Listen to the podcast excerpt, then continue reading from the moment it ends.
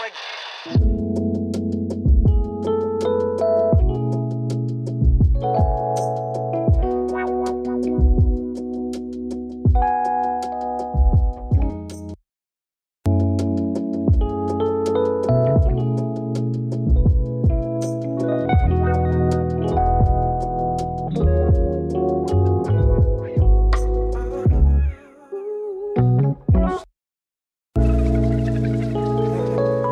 наше очередное заседание нашего тотального, тоталитарного клуба по интересам сегодня будет поднимать тему soft skills. Это, если кто в английский не умеет, тема общения с клиентами. Э, на самом деле это более широкий термин. Это и эмпатия, это и принятие проблем пациента и всякое такое. Но мы, наверное, сегодня больше сделаем упор. Мы про все будем говорить, конечно, но сделаем упор именно на общение и я вот сразу хочу такой вброс сделать, наверное, такой будет агрессивный, но тем не менее, а почему у нас в ВУЗе, то есть нам, нас учат энциклопедическим знаниям, нас учат клиническому мышлению, но нас натурально не учат пациентами. То есть ты учишься общаться с пациентами, когда ты на кафедре клинических баз, и когда все, ты выходишь в большой мир, вот тут ты понимаешь, что, что оп, этому приходится учиться самому. То есть никто тебя этим моментом никак не обучает, не настропаляет, не говорит такая штука есть, что, оказывается, один из навыков врача — это навык общения с пациентами. Ну, то есть мы не сдаем никаких экзаменов на этот счет, у нас ничего такого нет, у нас никто не тестирует, насколько ты умеешь грамотно общаться, настолько тестирует, насколько ты умный. Не вяжется вообще с лечением даже с пациента. Чтобы уломать на лечение, надо правильно его объяснить. Вот у меня такой вброс. Почему нас в ВУЗе этому не учат? Давайте начнем с самого этичного человека в нашем, в нашем сегодня доктор Тел. Да, ребят, я здесь. Почему не учат этому э, в институте? Это хороший вопрос, ответ на который я не знаю. И, скорее всего, э, будет говорить о том, что не учат нас, потому что данную тематику и на, на, на данный аспект э, клинической работы начали обращать внимание относительно недавнее время, ну, по крайней мере, в постсоветском пространстве. Да? То есть начали заговаривать говорить о том, что пора бы научиться эффективно взаимодействовать с пациентом, управлять его там ожиданиями, предоставлять э, информацию э, этично, да, а не как э, грязное полотенце кидать, да, и так далее, и так далее, и так далее. И, видимо, э, данная тематика, да, то есть данная э, такой вот э, такой вектор развития современной медицины в конечном итоге приведет все же к тому, что в институте э, данную тематику ведут как обязательный предмет, и, и студентов начнут э, обучать и рассказывать, как нужно взаимодействовать. Я знаю, что некоторые ординатуры, например, Фомба Бурназяна, да, там, где, например, работает доктор Екатерина Бриль, у них, например, эта штука, эту штуку пытаются поставить на рельсы, да, чтобы ординаторов обучать э, этике и навыкам ну, и подачи, ну, наверное, тяжелых вот таких вот диагнозов, таких как, например, мультисистемная атрофия, там, боковой амиотрофический склероз и так далее, и так далее. Да? То есть болезни, где врачи бессильны, кроме как виртуозно поставить. И я думаю, что, э, ну и, по крайней мере, с высоты моего невысокого опыта, я могу сказать, что, блин, в каких-то ситуациях надо уметь так поставить диагноз и его предоставить пациенту люди, уже начитавшись в интернете о том, что а если фасцикулирует, там дергается мышца в ноге, то это, блин, БАС, и как надо бежать к неврологу, а уже в интернете знают, что БАС не лечится, да, и они приходят, одновременно смотрят, слышат, что это не БАС, но, блин, вы понимаете, что это БАС, и вы находитесь в такой патовой ситуации, где вы должны сказать диагноз таким образом, чтобы врач вышел, поблагодарив, э, точнее, пациент должен выйти от вас, поблагодарив вас, да, и вот такие вот вещи сейчас в каких-то ординатурах э, создаются. Но я думаю, что в будущем это, ну, то есть это э, снизится до уровня бакалавра, да, и начнут эту штуку обучать в бакалавриатуре. Вот есть, например, высшая школа онкологии, и там эту тематику размусоливают и, и развивают ну, максимально, вот, насколько это возможно. Потому что я так понимаю, что эта тематика вообще, она пришла к нам из онкологии стала актуальной. Что вообще во всех э, направлениях э, медицины требуется умение рассказывать о плохих вещах. Ну, как-то так. Антон? Я тут, я осмысляю. Я осмысляю просто, что Тео сказал. Я с ним согласен, то, что все пошло из онкологии, потому что там самая жесть. Там квинтэссенция, вот то, о чем мы сегодня будем говорить, потому что правильно, ну, то, о чем ты говоришь, это э, часто инкурабельное состояние, это часто не имеющее э, благоприятного исхода состояние, и это самое сложное состояние, которое надо первое донести до человека, чтобы он принял, и одновременно, чтобы строить какие-то планы все еще. То есть что ты сделаешь, что-то успеть. Ну, то есть это действительно очень классный навык. Естественно, когда человека ОРВИ, им надо, не надо задыхать, вы готовы услышать, что я готов, что я хочу сейчас вам сказать. Uh, ну, у вас ОРВИ молчание. Ну, то есть, это, да, все это выглядит бредово. В контексте вот этого вот плохих новостей, она выглядит бредово в плане простых каких-то вещей. А вот в плане онкологии, в плане паллиатива, наверное, это сам цимис, который, вот я с Тео согласен, который будет дальше развиваться и правильно перетекать во все своих каких-то определенных видах, и дальше будет перетекать на определенные культурные особенности. Да, у нас в России особый путь здесь, надо по-особому общаться, врачу с пациентом. В Арабских Эмиратах по-особому надо общаться. В Китае, Японии свой стиль. В Европе тоже там определенные особенности имеются и так далее. То есть на это накладывается куча пластов, которые дальше будут уже прорабатываться. Вот я вижу это так. Ну, а я не могу вот оно только для того, чтобы мы могли предоставлять плохие новости. Да? То есть уметь общаться с человеком — это не обязательно про то, чтобы говорить, что он умрет да, скоро.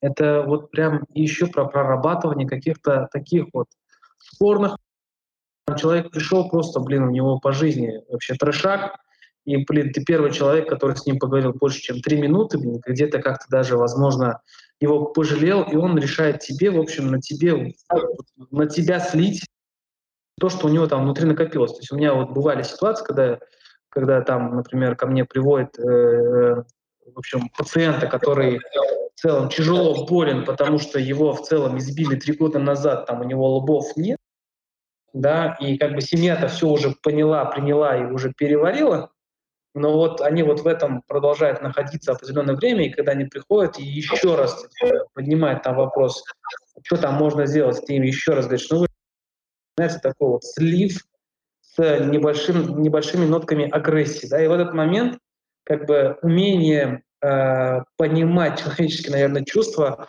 умение анализировать эту штуку может привести к тому, ты с ними расстанешься друзьями, они, может быть, потом тебя еще кому-то порекомендуют, хотя на самом деле ты, например, им глобально, кроме того, как просто покивал головой и сказал, что ну, это не лечится, не помог, да, и как все равно вот нужно управлять, ну, то есть вот эти навыки общения, они про управление страхами, ожиданиями и тревогами людей. Блин, это э, очень крутой навык и как инструмент крутой ситуации, когда э, не только, да, какой-то э, плохой прогноз.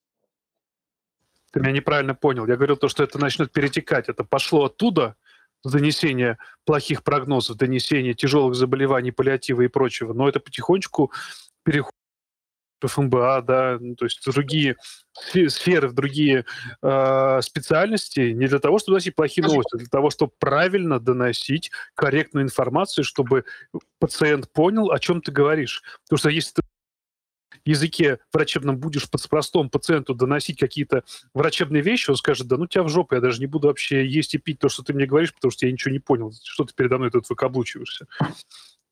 Категорически согласен. Окей. Давай я вставлю свои пять копеек. Значит, э, мои, мои, мои пять копеек, я полностью согласен с тем, что говорит доктор Тео, э, как-то принято всех погладить. Значит, но я скажу так. Значит, проблема с софт-скиллами э, в нашей стране, как мне кажется, берет свою, ну, как это сказать, она начинается не из медицины, как, как мне кажется, э, на дов- довольно длительный период времени как таковой богатство какого-то языка э, культурологическое, популяционное, оно, в общем-то, было не верной отличительной чертой русского человека. Сейчас можете считать меня фашистом, но у меня вот есть такое внутреннее ощущение, что когда страна на большую часть э, населения представлена работягами, в основном повели, глаголами повелительного наклонения «подай», «принеси», «копай», «неси» там, и так далее, э, то, в общем-то, как бы э, это формирует определенный языковой менталитет в, общениях с, в общении с людьми. Э, читали книги и были образованными и грамотными людьми, в общем-то, далеко не многие на Руси. А потом случились все эти перипетии, и вот это огромное э, в прошлом крестьянское, а ныне, как это называется, пролетарии всех стран, да, пролетарная страна с повелительными, с глаголами повелительного наклонения, наследием тюремным, военным, она, в общем-то, как-то э, с уничтоженной, э, считавшейся элитой, академиками, э, философами, писателями, массово сбегали из страны и уносили э, богатство русского языка, э, не давая возможность э, передавать вот эту всю историю. В общем-то, оставил среди нас всех в серой массе не умеют в принципе разговаривать между собой, чтобы не перейти на хуи или кого-нибудь случайно не обидеть. А, и а, это во всем. То есть подай, принеси, сядь, есть. А, глаголы, которые в норме своей, они не несут такой агрессивной коннотации, как, например, в других языках. То есть мне удалось в жизни попутешествовать. Шесть лет я с горными и посетил много стран. Я видел, как общаются люди в домах, я приходил к ним дома, мы жили у них в домах, у обычных людей, у швейцарцев, этих, австрийцев, э, в Латинской Америке. Впечатление, что они как будто бы более счастливые и добродушные люди. А потом, когда я об этом много так думал, э, мне кажется, что сам их язык как-то, вот вообще формулировки их языка, они намного более мягкие, формулировки русского языка с его этим наследием, о котором я сказал э, перед, вот, перед вот этой вот частью. Серьезно? И эти самые... А? Ну, смотри, в Германии, допустим, ты заходишь, стоит толпа молодых людей, говорят, больно сжимаются кулаки, потому что они говорят так, что ну, сейчас как бы, ну, сейчас начнется. Тебя Нет, я сейчас говорю не про фонетические, э, не, не, не, то, как слышится фонетический язык. Да? Э, понятно, что довольно грубоватый русскому уху, да, а, но я там славянский язык, да, э, какой-то э, французский язык, итальянский язык, они португальский язык, вот все это ты долго пробыл там, да, там месяцы проводил в этих странах, жил, а, ты вообще видишь, что люди как-то, они там общаются, они в своей речи используют там «пожалуйста», э, они там они такие, как, ну, просто сам, сам, сам, сам менталитет общения другой. Да? А, здесь ты человеку говоришь слово «благодарю», некоторое время слово «благодарю» вообще было, что ли, что ты говоришь не «спасибо», а «благодарю». Потому что какая-то была такая тема еще там, в 2000-х годах, когда, и, когда я был плохой, э, и воровская романтика и так далее, вот у нас было модно говорить благодарю да, как, как говорили там сидельцы на зоне. Ну вот ну, ре, реально рассказываю, вот, как было в моей жизни. То есть реально сказать человеку «благодарю», для некоторых людей они на тебя посмотрят, ты просто им говоришь спасибо другими словами. И э, во всей этой истории, я же почему говорю, что когда доктор Тео приехал, это как самый этичный человек, я посмотрел, как человек общается с пациентами. Ведь soft skills, они же э, очень часто воспринимаются некоторыми людьми как халдейство перед пациентом. Ну, если мы сейчас переводим это все э, в разряд медицины. То есть я услужливый доктор, который там слишком мягко разговаривает, а, а вы, не, не будете ли вы против сесть, а можно ли я вас возьму за руку? Это все soft skills, между прочим, это все то, чему нас учат, да, не будете ли там, попросить там снять верхнюю там, футболку, мне надо осмотреть кожу у вас там на груди, да. Тут мы просто давай раздевайся, все нахуй, быстренько. И это прям не про soft skills, а про реальность. А soft skills, они выглядят немножко, как это сказать, как-то ненатурально. Доктор Тео, он на этой ненатуральности очень круто вот смотрелся, потому что он смотрелся как иностранец, да, э, который внешность подсказывает, что он иностранец, и он общается, блин, как иностранец. И э, это было очень занятно наблюдать, когда это прям правильно развитые soft skills.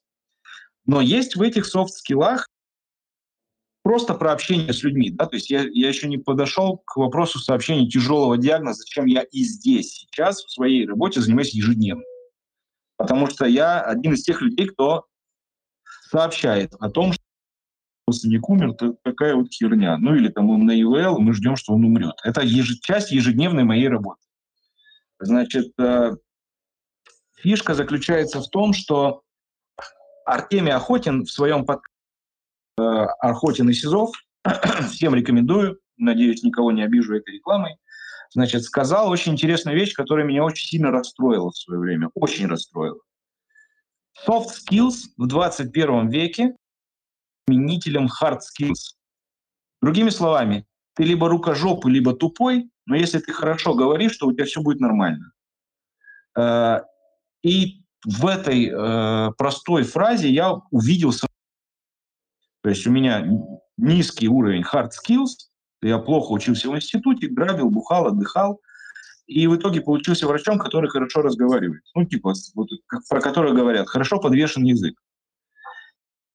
я понимаю, что это такая компенсация.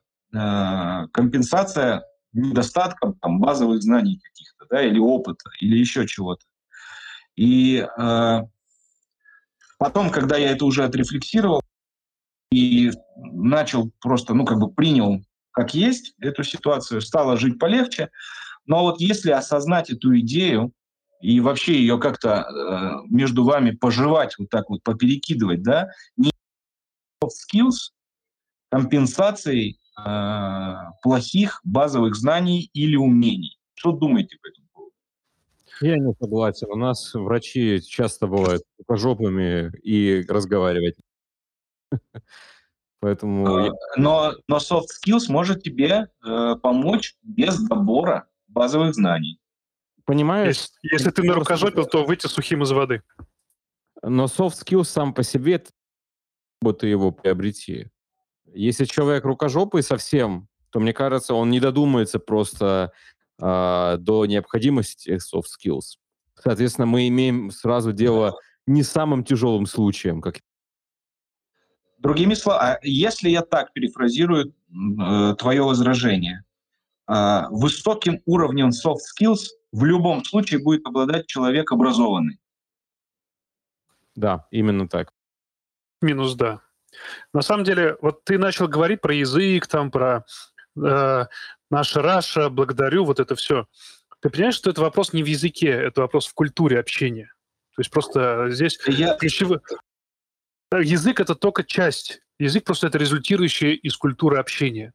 То есть есть люди, которые на английском говорят, на русском говорят прям вообще шикарно. Есть люди, которые на английском говорят, ну просто мат-матом погоняет, и как бы с ними очень сложно общаться такой ерем из деревни, прям вот, прям просто вот э, я такой видел, я общался с такими людьми, и из Германии такие товарищи были, и из Испании, и из Италии, которые просто вот, ну, вот ты слушаешь, ты понимаешь, что, что ну, просто вот обычный, ему надо снять, потому что ну, человек не очень образованный, и с ним трудно общаться. И там ты включаешь soft skills X2, потому что, во-первых, на другом языке говорить, а во-вторых, тебе нужно ему как-то пода- преподать это правильно.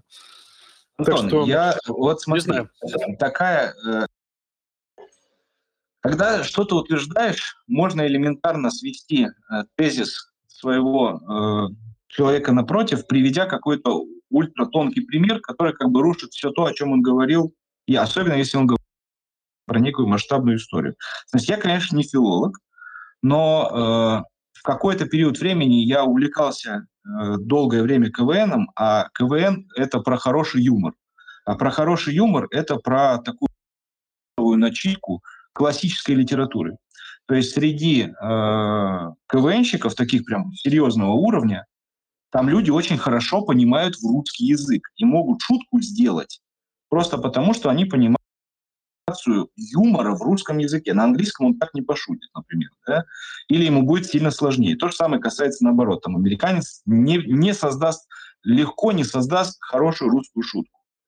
А, значит, в моем а, нас от приматов в первую очередь выделил язык как таковой, то есть появление вербального общения а, в прямом смысле слова позволило сэволюционировать а, человеку в человеке не остаться на уровне обезьяны. Тут доктор Тео, наверное, лучше меня скажет, но я считаю, что язык был одним из ключевых эволюционных моментов, и он является критически важной историей не про фонетику. Поэтому богатство языка твоего, твоя начитанность классической литературы, умение использовать в разговоре понятные примеры э, для того, чтобы разным группам, чтобы электрику было объяснишь проблему его колоректального рака на электрической цепи, а э, архитектору ты сможешь объяснить на его каких-то э, параллелях для того, чтобы человек тебя понял. Да? твое желание быть понятым как врачом определяет твое, наверное, качество soft skill ов. Потому что человек должен уйти с пониманием того, чем закончился этот прием и что, какой у него дальше будет слово. Весь soft skills, он заточен как-то на, ну, как бы у него много, сейчас вы найдете пример, что это про поддержку, там еще что-то, про, но условно говоря, нам надо людям, которые не разбираются сегменте жизни, как под названием медицина, доступным языком объяснить, что происходит с ним или с его родственником, включая перспективы и лечение. И, э, на мой взгляд, э, здесь будут выполнять э, ну такую прям значимую роль, э, и, и они будут определять, скажем так, если твой язык богат, не агрессивен, если ты умеешь подбирать свою речь, уважать своего партнера в формулировании того, как ты к нему обращаешься, своего пациента, ну, похоже, что у тебя есть много шансов достичь в этом высот, даже не читая и книжки, которые ты читаешь, и думаешь, ну, так все понятно. Потому что книжки про soft skills, в общем, ты их читаешь и говоришь, ну, блин, ну и так все понятно. Ну, окей, давай вернемся тогда к soft skills, hard skills. Надо что soft skills — это поболтать, hard skills — это руками поработать. Ну, то есть это практически ну, навык. Если... Один, один практический навык, другой навык общения. Вот и все. То есть это фактически два элемента твоего приема. Ты можешь объяснить, что ты будешь сейчас резать, и хорошенько порезать. Вот Здесь soft skills и hard skills. Человек довольный пришел, точнее, пришел испуганный, ты его успокоил, правильно все порезал, сказал, видишь, как все хорошо, замечательно, он ушел довольный. Всесторонне. Ты убрал испуг soft skillsами, сделал hard skillами хорошую работу, и все со всех сторон, в принципе, получил качественную помощь. Я хочу вот такую тему поднять. А, мы обсуждаем некую сферическую идеальную ситуацию в вакууме, когда доктор умеет красиво разговаривать и так далее. Почему у нас в целом достаточно токсичное общение с врачами? К счастью, я э, практически мало моментов в свою жизнь был именно пациентом, но я не могу это стороны, когда учился, и когда все-таки приходил за какой-то консультацией и так далее. Как правило, это ядовитая, злобная э, среда, э, которая напоминает хамство в советском и я понимаю, что вы мне скажете, что, скорее всего, я заблуждаюсь, это редкость. Но это неправда, это не редкость. Это встречается часто. Я хочу понять, почему. Мне кажется, это нельзя объяснить низкой зарплатой или сложностями. Почему это происходит, на ваш взгляд? Просто люди озлоблены. Вот э, это единственный ответ, который я могу дать. Почему-то в людях кроется вот какая-то злоба. Искренняя злоба на все. Искренняя злоба на государство. Э, ближнего к нему человека. Искренняя злоба на работу, которую он выполняет. Вот какая-то внутренняя неудовлетворенность своей работы и злоба. Вот я это могу объяснить только так. Доктор Тео, куда-то отошел и исчез. Давайте Ильгизу дадим слово, он хочет поднять. Потому что я в целом, э, мне повезло, я не попал. Но я, как сказать, я стараюсь расположить напротив меня. То есть, если мне доктор не нравится, я не буду это терпеть. Я прямо в лоб скажу, доктор, вы не могли бы со мной разговаривать не как с собакой, блядь, скотиной? И улыбнусь, потому что собака и скотина, в общем-то, как бы может э, остановку. Потому что в этот момент, скорее всего, доктор сидит и думает, что, что собака и скотина пришел ко мне на прием. А я Еще улыбится. И да. А, то есть я стараюсь как-то шуткануть, разрядить обстановку, потому что я понимаю, что стрессе, у него есть своя жизнь, там бла-бла-бла. Я тут со своими проблемами пришел. У меня таких проблем, что со мной общается как с говном, в общем-то, нет. А, основные эти проблемы, они, в общем-то, в мотоциклетном мире обычно. Но там я делаю скидку на то, что люди, которые обслуживают мотоцикл, не сильно базово образованы, а во-вторых, в общем-то, я им говорю, если мне что-то не нравится, я им говорю свои ожидания. Я, тебе заплачу денег, а если ты, сука, будешь говорить. И как все случается. Ну, то есть проговаривают свои ожидания. Вась, ты используешь антисо... Ты э, зеркаливаешь софт-скиллы на других, чтобы ну, они с этим и вели себя так же. Ну вот, я не знаю, но я просто людям проговариваю ожидания, как я хочу, чтобы это происходило, потому что я понимаю, что они могут абсолютно жить внутри своих установок, и им как там э, пытаться э, соответствовать ожиданиям, которые я не проговорил, ну, в общем-то, как бы они этого могут хотеть, нету Макса, э, пускай народ скажет, потому что потом мы будем и уже предметом. Да, я, я, я, я, я дал э, возможность говорить, так что, Регис, там, жмакаем на микрофончик и общаемся. Да, добрый день. Буквально пару моментов, постараюсь очень коротко. Первый момент в отношении, почему иногда врачи начинают э, говорить, скажем так, достаточно грубо, ну, мне скажет, уже переход немного в стереотипию. Когда с ними начинают говорить достаточно грубо, воспринимая их Эм, обслуживающий персонал, э, соответственно, им ничего не остается другого, точнее, как сказать, по привычке отвечать всем. Ну, это, скажем, такой банально. Второй момент в отношении, скажем так, той ситуации, когда с человеком э, тот вариант общения, который, скажем так, подойдет конкретному человеку. Да, делаю вопрос эмпатии, но возникает следующая ситуация, которая, ну, на некоторых степени иногда меня поражала, когда я активно работал, я работал с клиентами, которые, скажем так, были, имели не очень высокие шансы на выжить, э, выгорание, банальное выгорание. То есть, да, ты готов подобрать тот вариант общения, который подойдет, ты это делаешь, они довольны, но тоже достаточно много на себя берешь и, ну, мягко говоря, выгораешь. Спасибо. Спасибо. У нас Макс пришел. Да, ну давайте Марку дадим, он тоже поднял руку. Э, Марк. Да, здравствуйте. А вот вам не кажется, что хамство среди врачей встречается чаще всего среди младшего медперсонала и среднего медперсонала, который, ну, так и в образовании?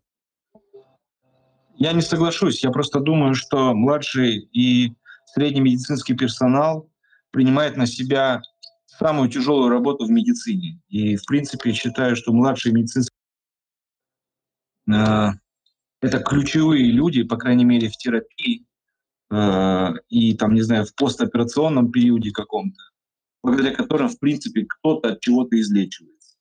Но так как их больных много, и помимо основной работы непосредственно сестринской, есть еще работа, э, которой грузят помимо бумажки, отчеты, заказ аптеки, проверки сейфы и вот это вот все говно, конечно, в общем-то, спокойствие это по жизни не добавляет. То есть я считаю, что медицинская сестра, она в норме работает в большем стрессе, чем врач. Поэтому реагирует, э, ну, как бы она быстрее истощается. Или он, медбрат. Просто как-то так. У нас Макс пришел. Макс, э, привет, спасибо большое. Сори, что мы тебя отвлекаем, тыркаем для очередного разговора про soft skills и общение с пациентами, но лучший человек для этого разговора, эксперта, я, к сожалению, не знаю, поэтому решил пригласить тебя. Привет. Да, привет. Как ты думаешь, вот на самом деле подняли, что среди среднего медперсонала как-то больше получается э, агрессии, наглости и хамства, чем от старшего? Вот ты как-нибудь э, что-нибудь можешь про это рассказать? А, у меня какие есть мысли? А, Все-таки у нас средний медицинский персонал, э, я думаю, что играет роль э, сугубо исполнителя. Ну, то есть исполнитель чьих-то указаний, ну, в данном случае врача. Вот. И в любом случае, когда, я думаю, есть какая-то конфликтная ситуация, что может сделать средний медицинский персонал? Привлечь врача э, для, для решения этого конфликта, э, ну, либо избегать этого конфликта, либо просто не обращать на него внимания. Вот. Это такие мои мысли, что у нас проходит э, в нашей медицине. Безусловно, согласен, они выполняют чрезвычайно много, и в ряде случаев я думаю, что средний медицинский персонал может ну, как-то поактивнее участвовать в процессе принятия решений. Ну или хотя бы, чтобы врачи как-то, ну, не знаю, не то, совещались, но хотя бы ставили в известность, что они хотят делать. Вот. Насчет того, что гру- гру- грубость среди среднего медицинского персонала, вот тут я, я, к сожалению, не знаю. Возможно, так оно и есть но данных каких-то я не знаю. Ну окей, у меня сразу входной вопрос тебе. Смотри, вот мы, у нас сегодня больше такая общая практическая теоретическая часть. То есть мы дали ссылку на твой канал, который я, например, читаю. Он реально очень классный. Нравится, там отдельные, очень много отдельных вещей и ссылок. Э, всем рекомендую, кто слушает наш эфир сейчас, вообще, в принципе, зайти на канал Макса и поинтересоваться, послушать, потому что, мне кажется, путь для того, чтобы начать правильно общаться, можно совершенно спокойно начать там.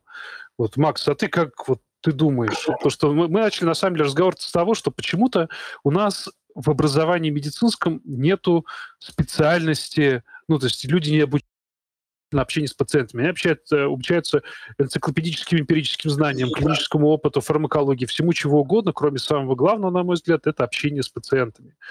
Вот. И это огромное упущение, которое мы обсудили, что может в скором базе постдипломного какого-то базиса она будет реализовываться.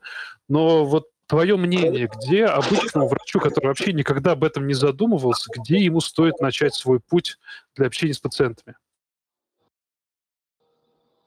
А, я думаю, что проблема ведь в чем? Просто некоторые врачи, может даже их большинство, просто не задумываются, что у них есть какие-то проблемы э, при общении. И первое уже ну, не то, что успех, а первый такой показатель, что нужно учиться, когда ну, ощущается потребность, что есть какие-то проблемы. А, не знаю, конфликты, плохие новости. Просто да, вот проблема у меня есть. И тогда получается, что, ага, есть проблема в общении. Второй шаг. А давайте как конкретизируем, какие именно есть проблемы э, в общении. То есть я, допустим, плохо объясняю, не понимают и переспрашивают все по, по сто раз. Безусловно, есть пациенты, которые просто переспрашивают по сто раз, но если это как каждый пациент, ну, тут, тут как-то странно. Либо просто тяжело общаться в конфликтных других трудных коммуникациях, когда просто тяжело от того, что просто не знаешь, что делать. Получается такой ступор, и блин, не знаешь, что делать, начинаешь импровизировать, не очень хорошо получается, и просто когда назревает какой-то сложный разговор, э, возникает вот такое чувство, ну, какое-то, какого-то как минимум некомфортно, что сейчас опять будет разговор, я не знаю, что делать. Вот. Это первое. Вот если такое уже есть, то это такой первый шаг на пути к Объясню, почему это важно. Просто если взять, взять врачей, которые, ну, как бы никогда не думают, что у них проблемы с общением есть, и начать их насильно обучать, то это, ну, это абсолютно бесполезная трата времени и сил. А если уже есть такая потребность, с чего начать? Э, первое. Еще прочитать хотя бы, что общения, что есть специальная модель э, крутая тема – это книга Джонатана Сильвермана в русском переводе в 2018 году издалась. Называется «Навыки общения с пациентами». Так, ну есть же еще ваши курсы. Там есть все. Как общаться с пациентами. Второе. Что? Uh, у вас же есть курсы, вы же продвигаете очень классно модели общения с пациентами, вот курсы, как вы делаете, где вы их проводите, какие ваши цели, задачи, потому что это, это же тоже очень интересно на самом деле. Uh, насчет точных курсов я провожу их ну, пока, пока в рамках э, обучения резидентов онкологии, просто как это работает. Да, мы проводим курсы, в основном это интенсивные тренинги, которые проводят либо один, либо два дня по 8 часов. У нас есть такой так называемый симулированный пациент. Это человек, который может играть самых разнообразных пациентов. Что-то вроде UCMLA э, Step 2C, 2K, ну, только по общению с пациентом. То есть именно на роль, а не на а, постановку какого-то диагноза. Вот, соответственно, э, тренинг основывается на чем? Мы, прежде всего, симулированным пациентам собираем повестку от учеников, обучение группы, это в настоящий момент современный стандарт обучения, ну, вообще, в принципе, не обязательно наукам обучения, а в принципе, и в том числе и медицинском обучении. Собираем повестку и от, э, выбираем ситуации и мы хотим потренировать. Ну, например, доктор хочет научиться сообщить плохие новости, потому что ему это часто приходится делать, и после каждого такого сообщения он понимает, что ему просто некомфортно. И он чувствует, что пациент какой-то неудовлетворенный уходит. Вот. Это мы настраиваем так называемую симуляцию, то есть игру, где мы будем а, тренировать эти навыки. А, и, соответственно, мы проходим за одно занятие несколько таких симуляций с каждым участником, и Самое важное здесь это так называемая структурированная обратная связь. Вот цель этого э, обучения, что, вот, допустим, доктор изначально со своими базовыми навыками участвует в этой симу... игре с симулированным пациентом, он получает обратную связь от, прежде всего, от самого себя. Мы просим его рассказать, какие есть ощущения. А, просим симулированного пациента дать обратную связь, как он чувствовал себя пациент что было хорошо, что можно сделать иначе. А, получаем обратную связь от группы, которая наблюдает за всем этим процессом. Ну и в конце я, как фасилитатор, говорю, перевожу все это на более такой методологичный язык и раскладываю на конкретные навыки, которые можно использовать вот именно в этой симуляции, чтобы сделать ее лучше. Потом мы ее несколько раз повторяем, и магия происходит в том случае, когда э, во второй или в третьей симуляции ту обратную связь, которую доктор получил, он сам понимает, что у него получается лучше. И вторая обратная связь, которую он получает, а, она намного лучше, чем первая. И вот это создает такое понимание и изучение в данной проблеме. У меня вот было именно так. Вот. И вот так вот мы проводим практические курсы. Слушай, у меня такой провокационный немножко вопрос. А вы не пытались это продвинуть в ВУЗ? Прям вот все, что вы делаете, ребята, вот мы делаем вот это, вот, вот мы обучаем врачей общению с пациентами, давайте мы внесем это в программу уч- учебную. Я тут скажу больше. Есть такая организация, которая называется э, классическое российское название Росметобор. В общем, это что-то при что-то при Министерстве то ли здравоохранения, то ли образования, которое занимается как раз э, усовершенствованием медицинского образования специальная группа экспертов, которая занимается общением с пациентом и разрабатывает так называемые станции. Э, станции, которые оценивают у докторов на аккредитации навыки общения с пациентом. Вот. Там идет. Но проблема в том, что э, не хватает, грубо говоря, во-первых, людей, кто это будет делать. Потому что э, то, что это в основном инициативу берут на себя э, специалисты какого-то ну, психологического профиля. То есть медицинские психологи или просто психологи, и они организовывают вот эти курсы по общению с пациентами для, для докторов, но с каким-то со своим уклоном. То есть э, учат распознавать психотипы пациентов, какие-то психологические приемы применять. И соглашусь, что это, безусловно, полезно. И, скорее всего, это отлично работает. Вот проблема в том, что вот обычному врачу, лишенному каких-то вот этих глубинных психологических знаний, это будет достаточно сложно. И плюс все мы знаем, доктора очень занятые люди, у них, ну, как правило, пациентов, и ну, им очень сложно применить это на практике. А вот та модель коммуникации, которая используется во всем мире, она специально создавалась для того, чтобы облегчить жизнь простому врачу, семейному, там, не знаю, терапевту, хирургу, в общем, всем тем, кому нужно общаться с пациентами, никто это не прям уж очень любит делать так, как, допустим, медицинский психолог. Вот, Ну, поэтому медици- там, что процессы там идут, в Минздраве это все обсуждается, но почему тут так у нас сейчас, я, к сожалению, это не смогу ответить. Максим, смотри, пожалуйста, в чате написал Марк, что в УЗИ дентология врача. Чем Мгм. это отличается от навыков общения пациентами, которые, о которых рассказываешь ты? Э, Кратко отличается всем. Вообще, вот если рассматривать коммуникативные навыки, то их всего три типа. Первое– это содержательные навыки, это то, о чем мы вообще разговариваем с пациентом. Это то, что ему спрашиваем, то, что мы ему говорим. Второй тип – это технические навыки. Это вот как раз про то, чем занимаюсь я. Преподавание, э, как сказать или как спросить, то есть как конкретно сделать в той или иной ситуации. Э, Этика и дентология– это, скорее всего, про то, про содержательную часть. То есть как, э, э, что, как, ну, то есть что спрашивать или вот и поднимаются какие-то этические вопросы.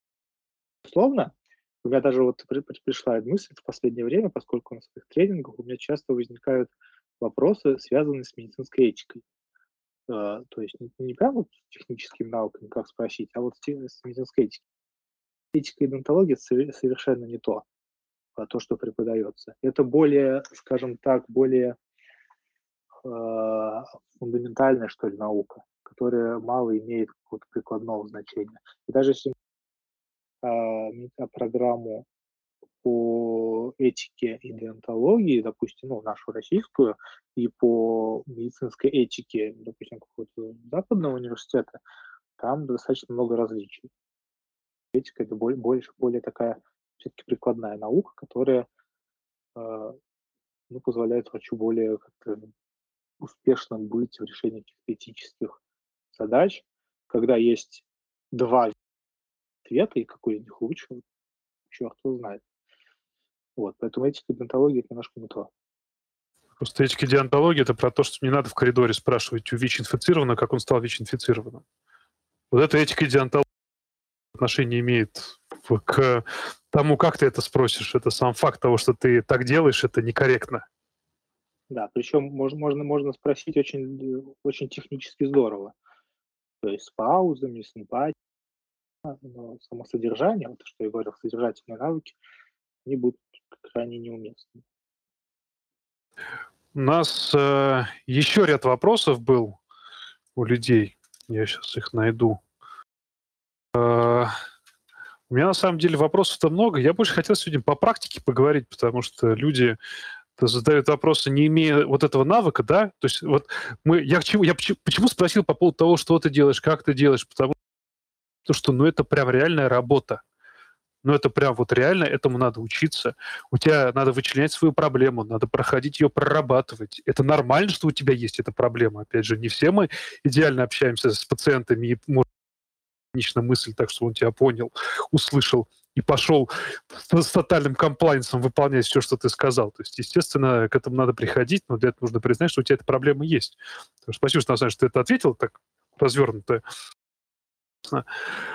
Вот вопрос был такой. Как сказать пациенту с когнитивными нарушениями, что у него они есть в присутствии родственника, особенно пациенту с речевыми нарушениями? Это отличный вопрос. Коммуникация с пациентами, имеющими какие-то когнитивные нарушения, это немножко отдельная история.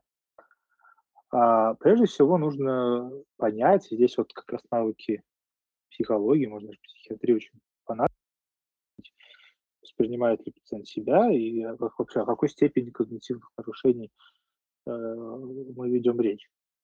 Безусловно, если у пациента они есть, но он, ну, грубо говоря, дееспособный, понимает, где находится, способен э, критике, то возвращает, опять возвращаемся к вопросу этики. Я думаю, что это напрямую говорить, как минимум, это неэтично. Что бы я сделал, что вот если я заметил, не, ну, поскольку я не являюсь экспертом по когнитивным нарушениям 100%, а, я бы в таком случае сказал, что, а, что есть так, такая мысль, что я могу вам там посоветовать специалиста, который, возможно, вам поможет решить какие-то проблемы. А, или есть такой навык, как э, разделение своих мыслей с пациентами. Это о том, что навык навык активного слушания. Что можете просто поделиться своей какой-то идеей о том, что вот мне кажется, что у вас есть какие-то проблемы. Но опять же, и, и в на практике у меня таких случаев не бывало, и как это работает с реальными российскими пациентами, я, к сожалению, не знаю. Ну, смотри, приходит человек, которого ты его слушаешь, все, что он говорит, как он говорит, ты видишь его мимику, ты видишь его жестикуляцию, ты видишь родственников рядом с ними, и ты понимаешь, бы вот психиатрии чистой воды. То есть она здесь, возможно, не доминирует, но она находится над таким огромным элементом, который туманит реальную проблему, и с ней все равно надо, ее надо решать. Но стигматизация, тут вопрос идет какой? Окей, да, этичность сообщения о психиатрической проблеме – это отдельная тема. Вопрос, как э, дать адекватно в нашей стигматизации, тотальной стигматизации психиатрии и, и мысль, что как бы, дружище, ты не сумасшедший. Тебе не нужно как бы колоть аминозин и говорить, больной, просыпайтесь, вам пропить снотворное, потому что ты сумасшедший. Нет, тебе это не нужно делать, просто у тебя есть определенные психи, которые требуют коррекции. Вот, наверное, вопрос звучал-то об этом. Как сообщить в присутствии родственника о том, что у человека имеется психические проблемы? Я думаю, тут больше вопрос был в плане э, мама-ребенок. Вот, наверное, самый такой очевидный пример, что вот приходит ребенок, ты смотришь, ты понимаешь, окей, тут по ходу дела, ну, как бы здесь явно элемент Кащенко присутствует, если не надо что-то делать. Вот как донести в присутствии родственника, допустим, если это мама, это закон имеет полное право выслушать тебя и проанализировать даже за ребенка, если он несовершеннолетний, что ты сказал, и принять решение. Вот как это грамотно сделать? А, как, как это грамотно сделать? Я думаю, что лучший способ а, будет, что, опять же, применив навык, поделиться своими мыслями а, с, ну, в данном случае, с пациентом, с родственником, пациентом о том, что, смотрите, мысли по поводу вашего состояния. У вас есть там, ну, не знаю, какие-то симптомы, перечисляете определенные симптомы, желательно без медицинских терминов. Там, допустим, заметил, что вы рассказывали, что там бывают какие-то, ну, грубо или так далее, не знаю, что, что угодно, да, перечисляем элементы поведения, которые заставляют меня думать, что, возможно, это связано ну, с каким-то там психологическим расстройством. Вот. А, и потом сказать, я не, не являюсь экспертом в, в этом вопросе, но а, существуют определенные признаки, которые могут указывать это, я бы рекомендовал вам проконсультироваться. Поскольку сейчас, там, допустим, ситуация полностью не ясна, и, а я очень хочу вам помочь разобраться в этой ситуации. Вот. И я вот хочу, допустим, направить вас ну, куда-нибудь, ну, к психиатру, психологу, кому, кому там нужно. Сказал вот так. И понимаешь, да, что мы обратно возвращаемся к стигматизации. Заки... Да. Закономерные, закономерные слова мамы будут, вы, у меня что, ребенок сумасшедший, что ли? Вы что, к психиатру, что ли? Он что, он что, псих, реально будет вот такая реакция. То есть это на самом деле ну такое маслице, да. маслице в огонь довольно-таки приличное. Я думаю, что это автоматически будет. Я согласен. Я, я безусловно с этим согласен. Э, что, что сделать с этой реакцией? Первое, ее нужно и принять. Что я, я понимаю, что из, из моих слов э, звучит, что я думаю, что ваш ребенок там какой-то, ну, грубо говоря, сумасшедший. Вот, возможно, действительно так я так не считаю. У меня есть определенные, есть существуют определенные, ну, скажем так, мысли, идеи на, на этот счет, я все-таки рекомендую вам обратиться. Вот. Опять же, вот я, я хочу сказать, что коммуникации это, ну, грубо говоря, не, не панацея от всех проблем, именно навыки. Безусловно, есть менталитет, есть э, какие-то стигматизации, там, табуированные темы обсуждения, и на, на 100% а, быть эффективным в каждом из этих случаев ну, нереально. Как, собственно, любой, любой метод вот. Но я думаю, что если мы изберем вот такой э, способ, когда мы, мы делимся своими мыслями с пациентом и основываясь на конкретных признаках и фактах, э, сообщая ему это, это будет гораздо эффективнее, чем если мы ну, прямо и безапелляционно будем утверждать, что, допустим, э, ребенок сумасшедший, его нужно, грубо говоря, отправить в соответствующее учреждение своей стороны смотрю, со своей практики, со своей колокольни, вот в данной ситуации. Я не просто так все это обрисовал, потому что это реальная ситуация, то, что было у меня, например. Но я примерно так же пытался, это, знаешь, как это, корабли лавировали, лавировали. То есть mm-hmm. такая эффективная коммуникация, она в итоге привела к эффективной жалобе. Mm-hmm. И, в принципе, большинство, что... Вот, коллеги, поддержите меня. Большинство, о чем думает врач, когда отправляет к психиатру, психотерапевту, сейчас будет мысль, ну, ну все, все надевают боксер, боксерские перчатки, то есть все готовятся к бою прям реально. Потому что надо правильно отреагировать, правильно словировать. То есть ты на самом деле, направляя к психиатру, ты будешь делать двойную, тройную работу. И ты, говоря эти слова, понимаешь, потому что сейчас начнется. То есть либо тебе надо так подстелить соломку, чтобы прям вот пациент, я услышал, он сам даже, у него в голове эта мысль должна уже прикрутиться, когда ты красивый, если ты это положишь. Почему я лично пришел, например у меня я к психиатру направляю каждого первого. Просто их стало слишком много, этих пациентов, и навык у меня довольно-таки отточен для этого. Я максимально стелю соломку, стараюсь максимально все это эмпатично делать, максимально красиво описываю ситуацию, объясняю то, что хорошо, это, психиатрия это может быть просто симптомом. И это может быть не, никак не вязаться, как это может быть как отдельная гора стоять, а может как-то быть привязано к структурной проблеме, которая им изучать. Потому что человек хочет изучать, он не хочет верить до конца, что он психически больной, либо сын психически, либо дочка психически больная. И надо как-то дать альтернативу, сказать, окей, вот как бы это может быть психиатрия, которая, ну, как бы тебя ты думаешь, ну, как бы, ну, это четко, ясно и понятно. Но все равно можем посмотреть вот это, вот это и вот это. Но если вот это и вот это вот будет облом, ну, тогда вот тогда давайте. Лучше, конечно, параллельно эти вещи изучать, исследовать и смотреть, но давайте все равно в две стороны. Вот я это вижу так. И это единственный способ, когда ты даешь какую-то альтернативу, не ультиматум, что вам к психиатру и точка, все, как бы на этом наш разговор заканчивается. Я больше не ваш доктор, вот так через дорогу лечитесь. Э, потому что глобально, когда ты начинаешь подводить к специалисту, что ты подталкиваешь тому, что окей, все, я как бы, ну, мои полномочия здесь уже все. А это, на мой взгляд, немножко неправильно. Большинство вот этой стигматизации, они именно так это воспринимают, что ты их спихиваешь на психиатра, и ты плохой доктор, и ты автоматически вводишь их на жалобу, и они именно это и напишут, что ты плохой доктор, потому что ты направил их не к тому специалисту, к которому они думают. Да, ну, Антон, знаешь, тут... согласен. Абсолютно, да. И я вот, э, вот я прошу прощения, что я так врубаюсь, да, э, по поводу и когнитивных нарушений, то сейчас, кстати, можно об этом очень часто я, например, э, сообщаю всякие разные новости пациентам, например, с деменцией, с Альцгеймером, да, то есть, что у него, блин, Альцгеймер, ну, родственником, конечно же, да. Вот. А вот на, в отношении психиатрии я вот мое чисто вот такое вот мнение, э, да, э, исходя из моего опыта, что те классические правила, которые мы используем в общении с пациентами, назовем их органическими, технологии. Эти правила игры не, не работают с пациентами, даже, например, с той же самой банальным тревожным расстройством. Это просто тупо не работает. Потому что э, у них есть внутренняя некая установка, у них есть некие внутренние свои, которые они сами себе придумали. И эта штука просто с ними не работает. Да, то есть я вот уже почти э, полтора года занимаюсь тем, что обзваниваю всех пациентов, которые хотя бы у меня раз были э, на приеме.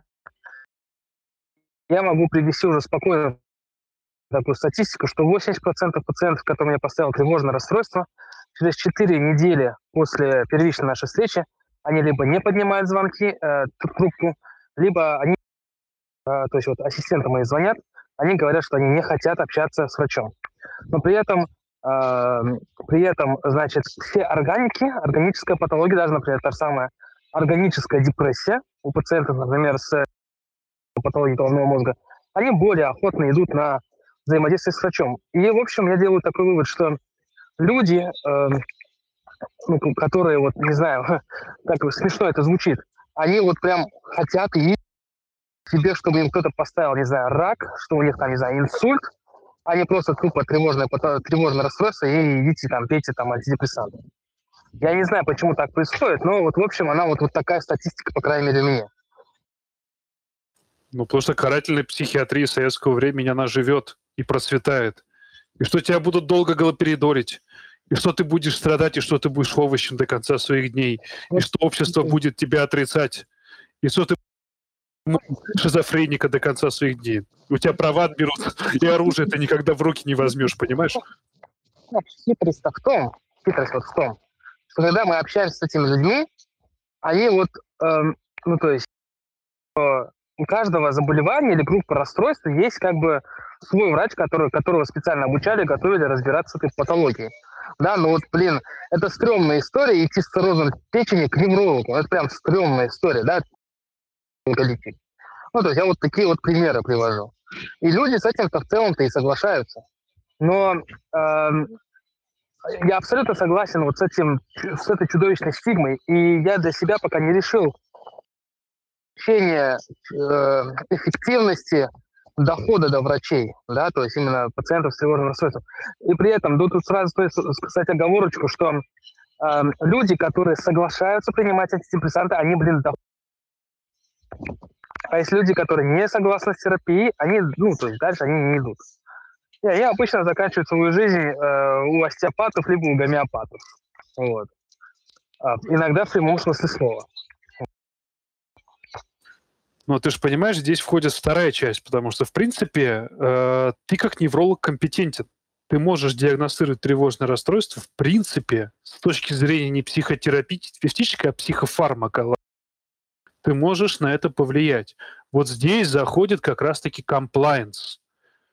Здесь заходят вот это вот навыки общения, навыки определенные вырисовывания дорожной карты для пациента, да, антидепрессанта, прикрытие антидепрессанта, чтобы он не бросил его принимать, объяснение, что будет какой-то эффект от антидепрессантов. Он не всегда будет сначала положительный, но потом обязательно вы выйдете на солнечную сторону долины и так далее.